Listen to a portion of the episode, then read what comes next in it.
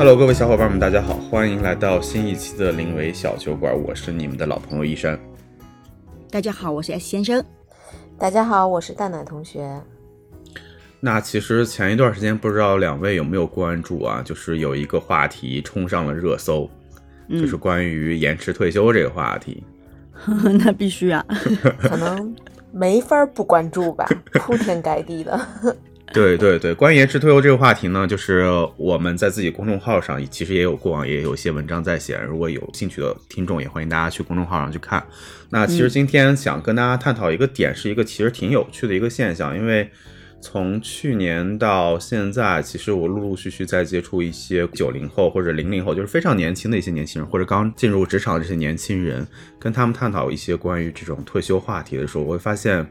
这帮年轻人的这个意识，就是我感觉啊，比我当时可能刚入职场要超前很多。比如说，他们，嗯，对于退休，可能他们有自己的一些想法。比如说，有些小孩可能就会说：“哎，我特别想要四十岁、四十五岁就提前退休，甭管国家延不延迟退休，但是我要提前退休。”嗯，然后呢，对应的其实他们也会有一些动作。比如说，我接触的最小的一个呃年龄的一个小孩，他零一年吧。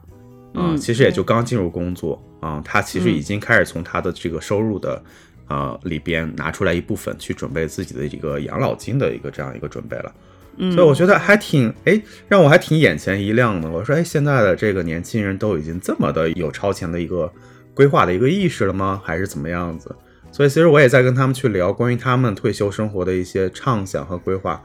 当然，可能是因为他们年轻吧，就是他们的想法可能还相对稚嫩一些。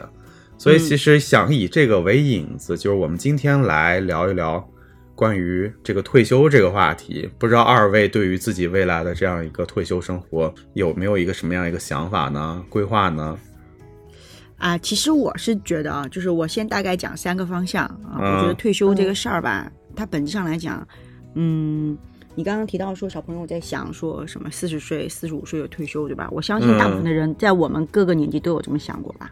对，对吧？没有人说我就想我就得工作到六十多岁，是吧？没有，是，没有，没有人这么想的。因为如果能这么想，大家就不会对面对现在这个所谓的要延迟退休这个信息啊，这么的这个恐惧讨论，对，或者讨论激烈吧，上头，对嗯，对对吧？但就说，嗯，核心点是，我觉得你为退休的状态准备好了吗？这个是一个比较重要的一个问题。嗯，因为我们一旦我问到这个问题，我相信大家可能首要想到的都是钱吧，钱钱，对，嗯嗯嗯，对吧？因为大部分人都在思考的是说，我交了这么多年社保，对吧？我到时候退休金可以领多少钱啊？嗯然后领的这个钱可能跟嗯现在的真实生活之间，就是或者现在的这个日常消费的这个总额之间，好像有 gap，对吧？然后这个 gap 我要怎么办啊？那我是不是就表示我需要，比如说呃生活质量下降啊等等？大家现在可能更多的都把所有的精力都 focus 在钱这件事情上。嗯，但是我真的很想说，钱并不是这里面最核心、最关键的，啊，当然它很重要啊？当然它很重要，因为我们都知道嗯经济、经济基础决定上层建筑，对吧？对这个是非常重要的一个话题，是一个基础性问题。但是有一个非常重要的点，就只要现在大家都交社保，至少国家没有说不管你们，对吧？不管大家，嗯然后在社保的这个基础之上，它好歹它是有一定的这个嗯收入的退休金的保障的。就反正但是日常生活、基本生活肯定是无忧的。啊，对，就所谓的可能富也富不死，对吧？但饿也饿死，对对对对，就话糙理不糙哈。但是其实只解决了这件事情，本质上来讲还是会有很多的不够的。它的不够，其实我更多认为在另外两个部分上吧。嗯一个就是嗯独处的能力，或者我们称之为能力的部分，就是你面对嗯退休生活，你是否有具有这相关的这种能力。然后第二个部分，我觉得更重要的部分就是心态，你做好了退休的准备了没有？心态上的准备。嗯相当于是你要嗯退出整个这个社会，就是主要的部分吧，啊，就是各种都不是退居二线了，就彻底的离开，就是你现在呃呃拥有这种嗯成就感，嗯获得别人的尊重的这样子的一个状态，嗯，你是否可以面对心态上的问题？嗯，你刚才提到了关于独处能力，你能展开嗯讲讲吗？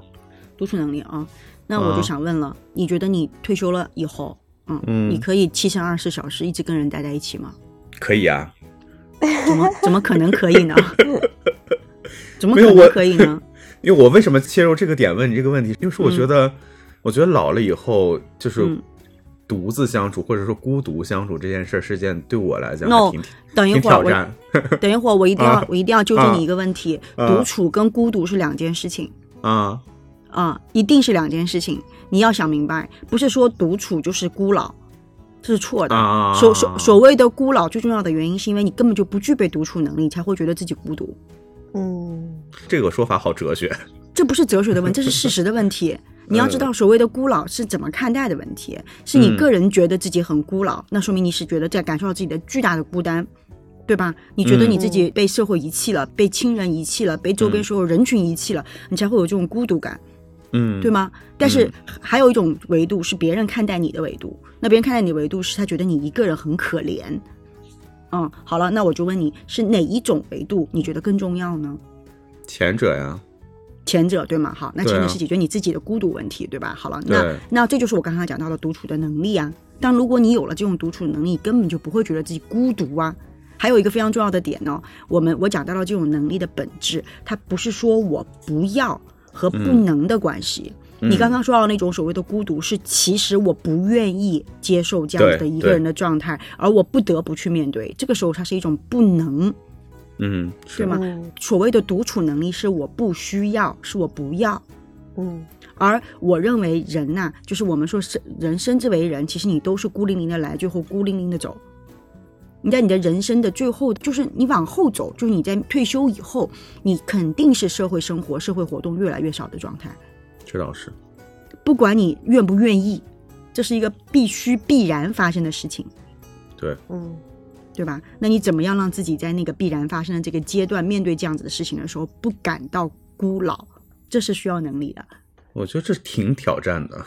那他所谓的挑战，不是说你从那个时候突然就拥有的，对对对对，这种能力是要逐渐准备的呀，就跟你准备你的退休金、嗯其实是一个道理啊，是。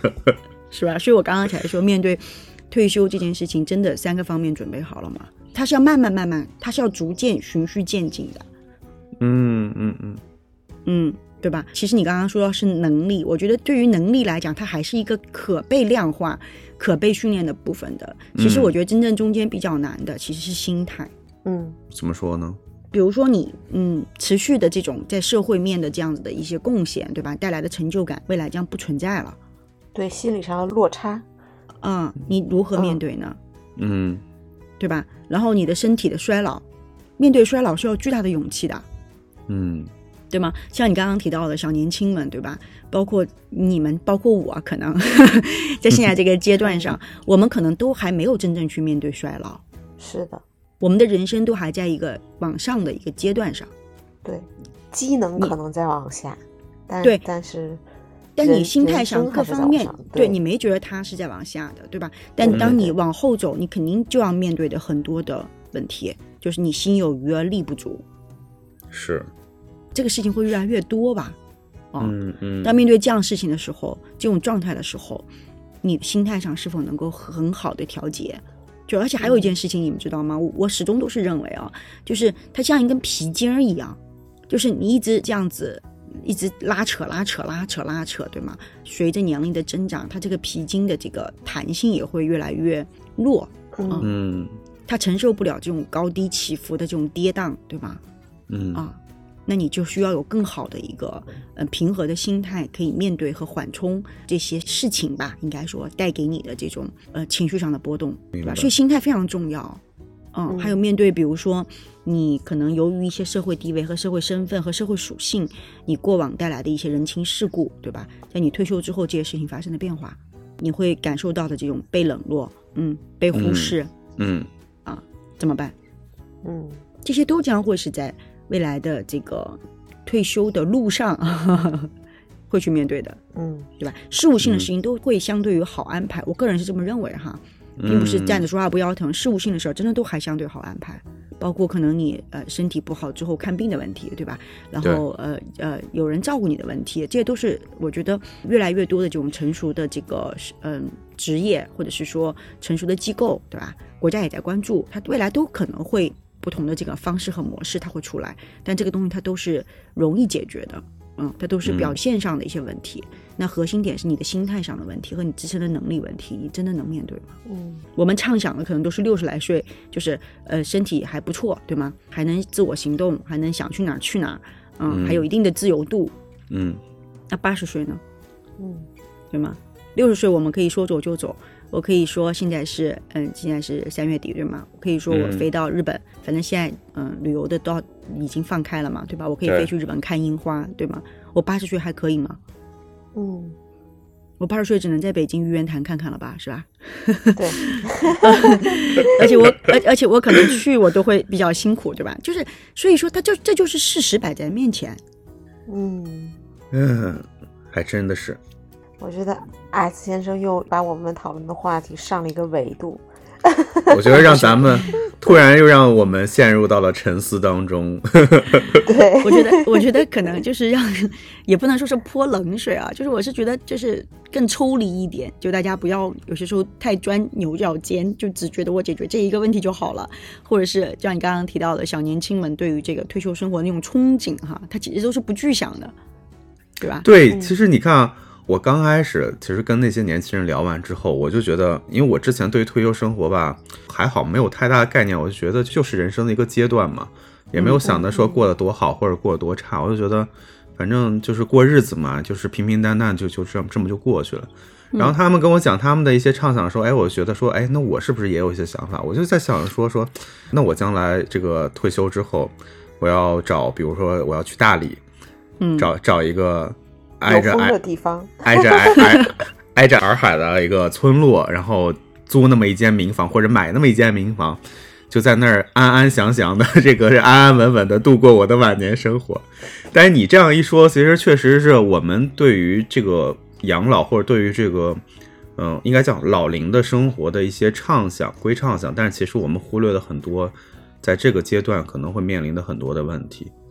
然后你刚才说到、说到关于衰老这件事儿，其实你这让我想起来，其实我之前看了一本书，啊、是那个嗯、阿图葛文德医生写的《最好的告别》，里边其实讲到了关于老龄里边最大的一个危机，其实就是来自于衰老。他当时讲了一个概念，他说在医学领域，衰老属于一种疾病。嗯。但是嗯几乎全世界的几乎所有的人都没有意识到衰老是一种疾病，以至于说大家都没有其实在这件事情上有客观的认知，然后包括你刚才讲的能力上和心态上的这个准备，其实大家都是没有的。对啊，但其实这个啊很重要啊。对对对，所以这其实反而说是让我们对于本身退休和养老这件事情，有了更加深的，甚至说更具象的一个思考，而不是只是停留在就是想象层面上我们要怎么过，想象层面上我们要如何如何这样那样，我们要挥霍无度，我们要把这个年轻时候没有做的事儿，要在老年之后要全做了。哎，我就我就我就跟你们讲一个故事啊，这比较故这是真实发生的事情。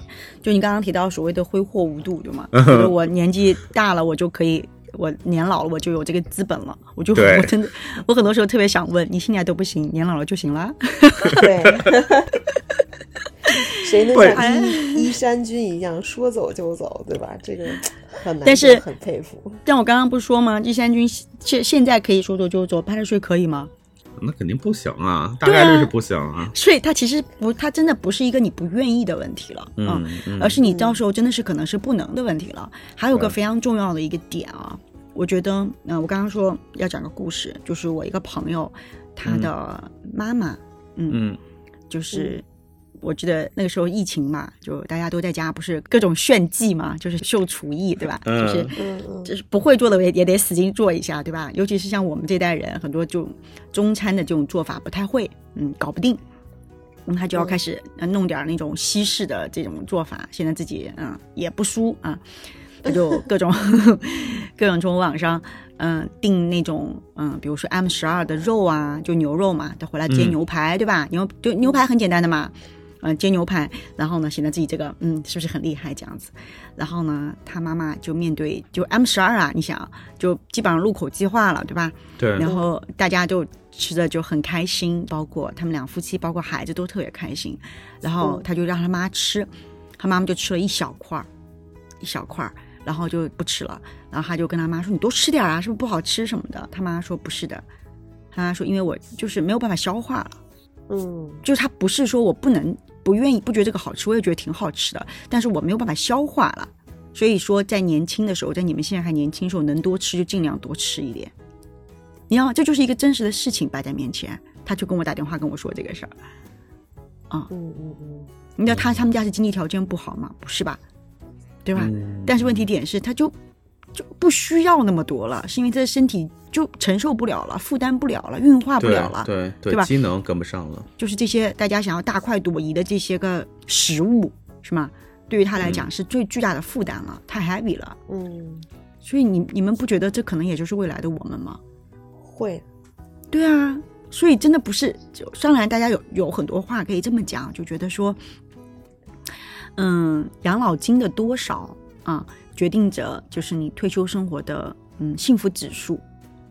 嗯嗯但是我真的不认为，比如说一千两千的差异会极大的改变这种啊、生活状态的变化，我觉得不是的。嗯嗯啊，我觉得只要有基础的保障，对吧？就是你不饿着，你不冷着、冻着，对吧？这些基础保障大家都本质上没有太大的差异的时候，更重的是大家如何更好的过好自己的日子才是最重要的吧。嗯所以刚刚前面一山君说到了所谓的孤老，我就觉得我非常不认同啊。我觉得你如果能够把自己的退休生活、自己个人的独处的部分可以过得非常的有滋有味，你只会让周围的人所有人羡慕你，你过得平和而淡定，你只会让很多人羡慕你。我不知道你们有没有看到过很多那种画面，就老人家他一个人，他虽然可能是佝偻的这个背，但他其实看上去表情非常的安详，他很自在。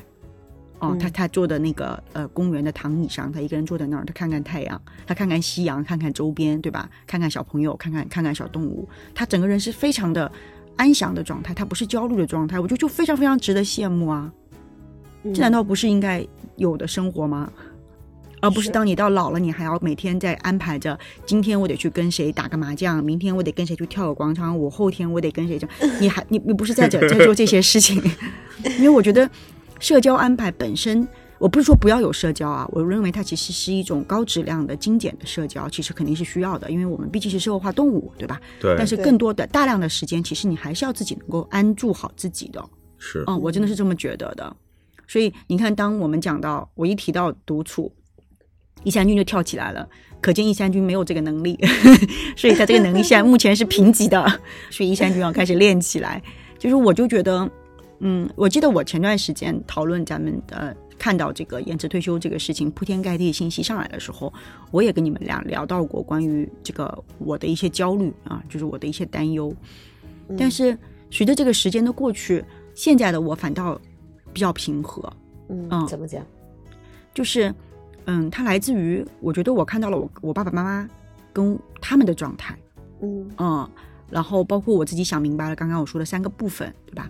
就是我之前可能更多的焦虑来源于那个未知，嗯嗯嗯，对于那个未知和我觉得未知跟现实之间的那个差距，嗯，我会觉得他可能会差距一大截，他会这样，他会那样，然后这个差距，嗯。这个、这个一大截，这个事儿可能会对我来讲影响比较大，然后我应该如何去面对它，我应该如何去解决，对吧？嗯？那个时候我可能更多的时候是 focus 在这个事情上的，但当我现在看到我爸爸妈妈的状态，我就觉得他们就过得非常的自在啊嗯。啊，他们俩现在的退休金。基本上可能就是未来我的退休金的金额吧，我自己这么觉得啊。嗯 就我们也做了一些其他储备嘛，就我的感觉就是是这个状态。他们也是在北京跟我生活在一块儿，对吧？那他们为什么会觉得绰绰有余呢？啊，为什么我会觉得不够呢？可能也没有那么大欲望了吧？对，这就是最大的点，就是说所谓的欲望的，也不叫欲，没有那么大的欲望。我觉得他不是因为压抑了欲望，嗯而是因为他没有那真的没有那个东西的需要了。对对对，自发性的欲望其实是没有了。对他现在的所有的这些呃物质的这些安排，其实足够他满足他日常的所有需要，甚至还有盈余，是所以他就不会有任何的担忧。嗯，我觉得嗯还有就是内心世界的富足，然后还有就是自己最操心跟最在乎的女儿其实是过得好，然后这个是给他们很大的一个安定跟安心的一个基础。对，所以本质上来讲，你看嘛，由于我在看到他们，对吧？我就会思考我自己，那我呢，嗯对吧？那我刚刚从三个层面上，第一个层面，我觉得从钱这个层面上啊、他们都能够很舒服，我不至于比他们差嘛，对吧？然后第二个部分，关于能力的问题，就我始终都觉得我自己是绝对具备独处能力的啊！我现在非常希望，就是如果我能就是把小 H 先生这件事情解决了，你不要解决了，就把他给 把他解决了。你用了“解决”这个词，可是就是就是就是在抚养的道路上，作为啊母亲应该有的这样子的一个责任吧，就是的，就是完成了这个 duty。啊，完成了，剩下就他自己的人生道路，他自己去走了。然后我就是作为一个旁观者，或者说作为一个嗯辅助吧，对。但大部分的事情是由他自己去做了，那我的压力就会小很多，责任也会轻很多。那么这个问题，或者说这件事情，嗯，他终会有一个交接班的时候嘛，就从我手里把这个责任的重磅交给他自己，对吧？那这件事情做完了之后，那我有大量的事情可以干，啊。因为我有真的还有很多很多事情没有做完，我就有太多的书没有看了，对吧？我还有很多的想要去完成的事情没有做，我就觉得真的可以去做完。然后我觉得我的这个嗯独处的能力，嗯，应该是有一定的基础了哈。我不能大言不惭说我很厉害，但我确实觉得我有一定的这个能力。然后从心态的变化上，我觉得我自己也在做调整，对，包括我嗯在工作上的这种变化。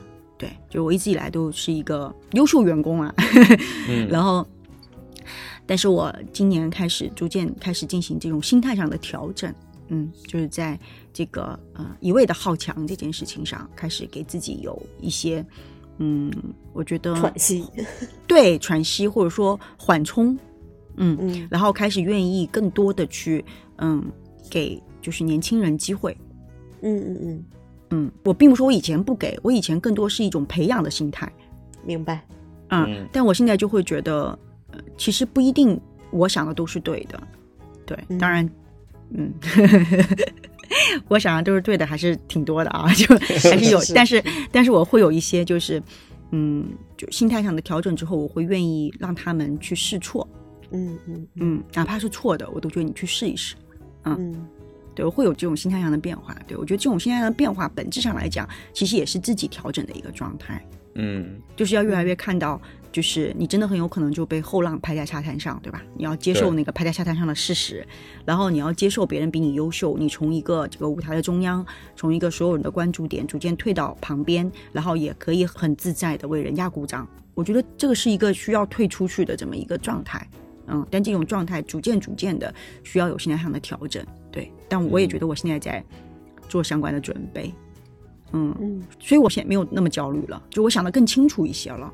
之前那个焦虑是一个模糊的一个对未知的一个恐惧，现在反倒把它具象化了以后，我倒觉得也就这么回事儿了吧。啊，对，所以就好很多。所以刚刚前面易三军前面讲到的内容，我觉得大家都是还在一个没有办法把它具象化的一个过程。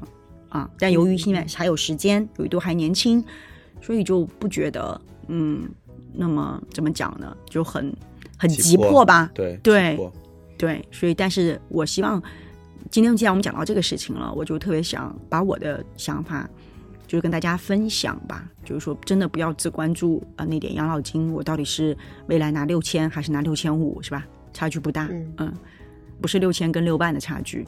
所以问题更多的其实是心态和能力的问题。我觉得做好这些东西的准备，比只看那个多五百多一千的退休金要更重要。嗯嗯嗯。当然，在有条件的情况下，那能够多一点，肯定是要多一点嘛，是吧？但这个并不是一个最，我觉得最本质的需要去准备的内容。嗯，当然这是我哈，可以再看看戴奶同学的看法。嗯，就是其实就是面对的这个说。呃，延迟退休这件事儿哈，我倒是从来没有什么太多的焦虑，嗯嗯，然后的话就是关于说，嗯，大家说说说，哎呀，我退休了之后我要怎么怎么样？退休了之后我要怎么怎么样？其实我觉得就是这个的话，很多的时候在我看来哈，可能是，嗯，给自己一个能力达不到，但又同样有奢求的一个借口跟一个出口，嗯。因为呢，我觉得就是人要是想做什么的话，那可能其实，呃，只要想做的欲望足够强烈的话，那是不是能做好时间管理，去及时行乐也好，还是说去去及时收获也好，其实都还是可以去做到的。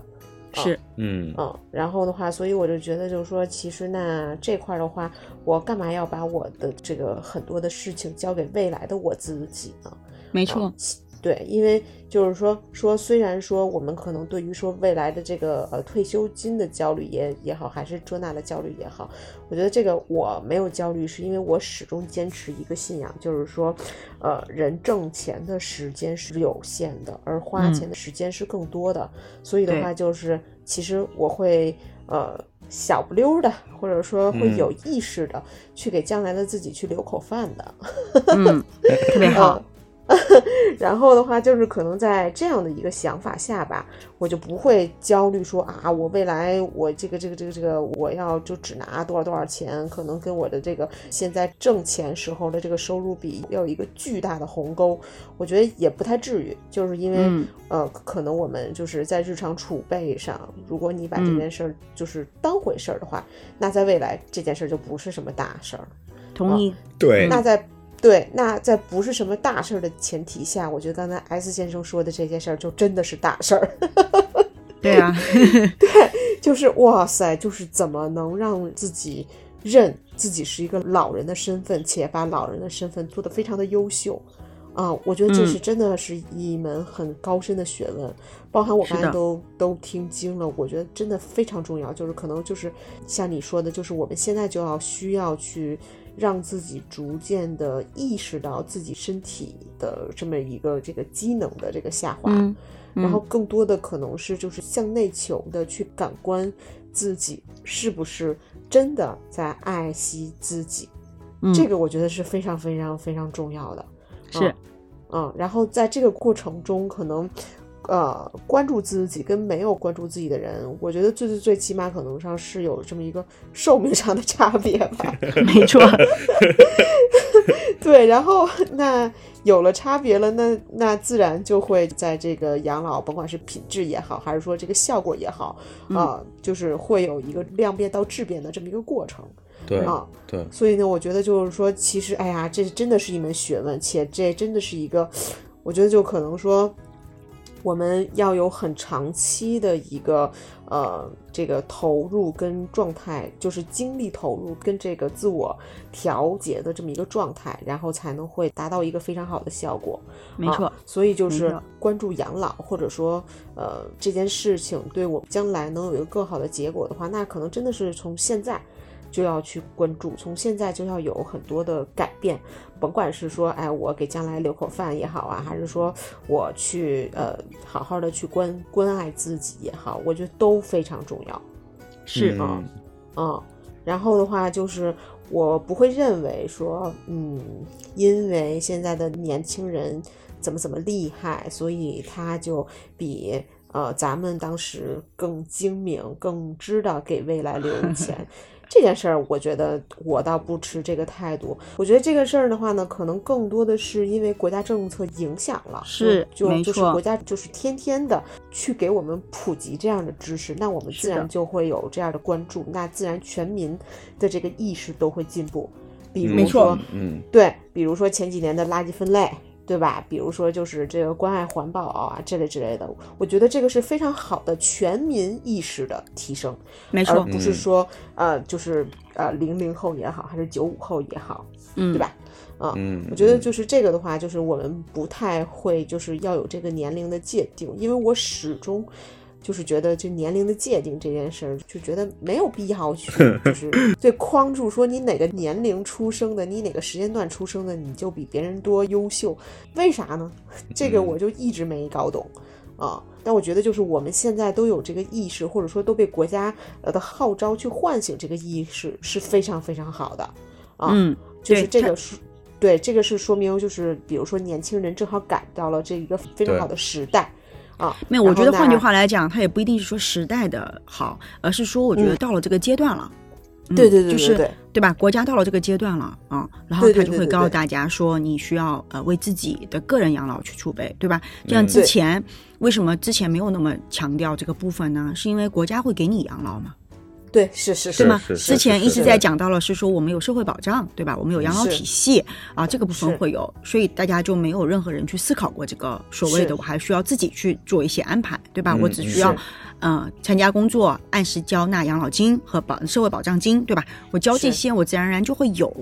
那现在国家来提倡，是因为嗯不够嘛，不足，对吧？然后再加上整个物质发展，整个社会发展，然后大家所需要的钱也不一样了，对吗？钱的体量也不一样了，对所以他就肯定这一段时间那，就不可能是只靠国家解决问题了，对吧？国家就需要让每一个个体，你都要开始为自己做一些储备，那这样再跟国家的部分叠加在一起，你将会拥有一个你自己的这个呃可能更好的一点的养老生活条件，嗯。对所以我觉得它不一定是时代的问题，就是发展到这儿了，对吧？像比如说，嗯、我们都知道的一些西方的这个发达国家，对吧？他们的经济发展比我们要更快，那么他们早年其实就是要靠自己存的呀，并不是只有我们国家才靠自己存呐、对，是是是是是，所以其实这就是到了这个阶段了。但你刚刚说的非常的正确，我也非常的认同，这个跟年龄没有关系。嗯，对，我就觉得就是啊，怎么就说是啊，他们有很大的优势，然后他们思想意识很很超前，就是这个是我一直不太认同的一个观点，就是太对这个年龄层有这个具具体的一个表扬也好，还是谩骂也好，我觉得不是这样的啊。对，嗯对我我也认为不是，只不过到了这个阶段，对吧？在不同的阶段，我们大家要考虑不同的事情。嗯，对但我刚刚认为，就是我前面讲嘛，我觉得这些都是事务性的安排啊，最难的都还是能力和心态上的安排。嗯，这个真的是就是是很难。真的就是你这一点说完，就是呃，我真的是大受启发。我觉得嗯就是说，嗯，就比如说从我我内观我自己的话，我也要做很多的心态上的调整，包括说就是刚开始抛出这个话题的时候，我就会觉得说，呃，我的退休生活肯定很丰富啊，我可以天天出去报班啊，我可以去学呀、我可以去当个秀女啊，我可以去就是、就是做我自己的爱好啊。但是后来就嗯。是觉得说说，哎，确实是因为我刚才的这些假设都只限于说我刚退休的那十年，那那十五年。我可能是非常这个呃社会性属性依旧是很富饶的，那对就是越往后我的身体机能会越来越差的时候呢，对，那我还是终究要学会面临独处是啊，啊。那那个时候我再去考虑这个事儿的时候，那真的是有点太晚了。对，而且我觉得本身的这个精力也有限了，对吧？你自己就很难再去让自己像我刚刚讲那个弹性没有了嘛，就弹性会越来越越来越少，对吧？你就会越来越难面对，对。对所以如果你之前就拥有这个能力，嗯。你后面心态上只是要面对心态上的稍稍微的小变化，嗯。都还是在一个可承受的范围之内，对，就还好。是的，是的，嗯。是的，是的，真的是，包含说那个就是我一个好朋友嘛，然后呃，我们父母辈儿其实年龄也都是逐渐在衰老的这么一个过程吧，然后他嗯。的爸爸的话其实是比我们父母辈儿的年龄算偏大的，嗯。啊嗯。然后的话就是呃去年的下半年准备要做手术的时候，然后他爸爸的话就会给他很多的，就是用他的话说哈，就是在整活儿。那整的是什么活儿呢？呃，都约好手术了，然后就是总临时说我不做，我天天梦见自己就是下不了手术台之类之类之类的。嗯嗯然后我就觉得说，哎呀，就是根据你刚才讲的，我觉得太有感触了，就真的是嗯就是自己可能就是没太为自己的身体状态做好充足的准备。对，然后后来的话，我这个朋友的爸爸就是被确诊是啊、严重焦虑。嗯，啊害怕嘛，其实就是害对怕。对对对，其实你说他会成那种程度，我觉得多多少少的可能是在日常的，甭管是陪伴也好，还是说这种跟家人的沟通也好，可能是存在一些问题的。但是就是最后，如果说自己和家人的这个心态没有准备好的话，那可能就是这样的反馈，可能是那个时候我们的常态。对呀、其实我觉得你刚刚讲到就是心态上的变化，其实外求的呃效果是绝对小于自己的。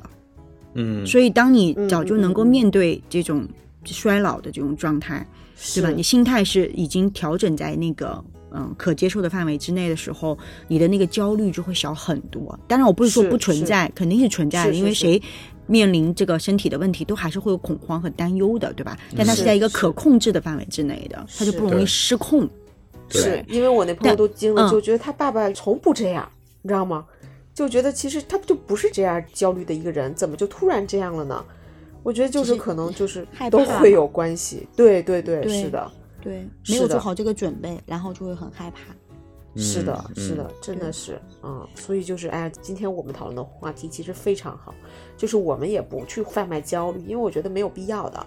但是其实更多的是，反正对于我来讲，是给了我一定的，呃，就是深度思考这件事情的一个启发啊。对，因为我之前就讲过嘛，我觉得焦虑这件事情啊，它不是解决得了的一件事儿。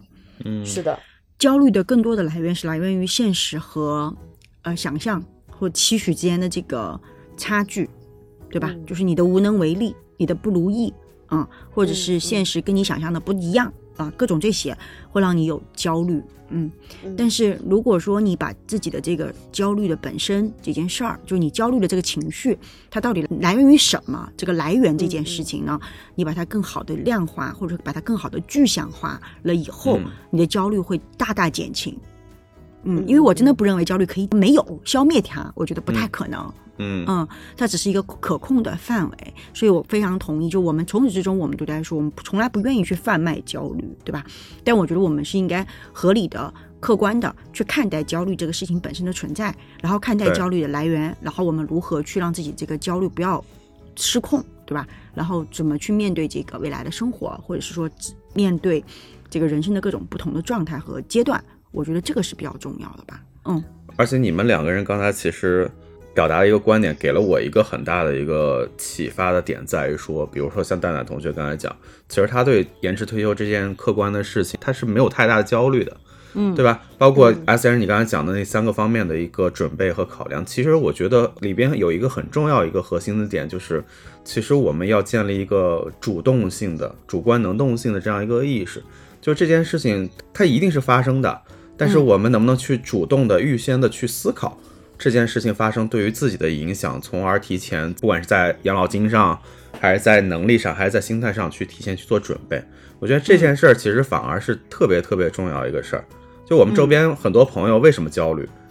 很焦虑的一个点在于说，我就说，哎呀，这件事儿我知道他要来，但是我现在又不想去想这件事儿，那我就就等着他来了再说。但是他越越靠近的时候，你就越焦虑，对吧？嗯啊，反倒是其实你换个角度上来讲，你提前去预判它，提前去思考它，提前是有主动的一个意识去，就是在发展中去解决这个问题，或者在发展中去准备它。它可能最终到来的时候，你会发现啊，我反而能够坦然去接受、去平和、去应对这些所有的问题。没错，嗯用用一个现在比较时髦的话啊，我们都在讲说我们要，在不确定性中找到确定，对吗？对，那么其实关于衰老这件事情，它是一件确定性，所以千万不要把这个确定性交给不确定性去解决。对虽然讲的像绕对绕口令一样，但这是真的嘛，对不对？对对对，你要是等着它自己在那儿发生，那真的是你把自己交给了一个完全不确定的一个环境了。对对是的对，嗯嗯。那好，OK，那我们今天关于这个退休这个话题，我们就先聊到这儿啊。那我相信，其实这是一个比较大的这样一个课题，我们将来可能也会花更多的时间和精力去开更多期播客，去讨论细节上的问题。嗯，那好，那我们今天就话题就到这儿。听众小伙伴呢，如果有任何想要跟我们分享的关于这个话题的，也欢迎大家在评论区给我们留言。好，那就这样喽，拜拜。啊啊，拜拜。拜拜。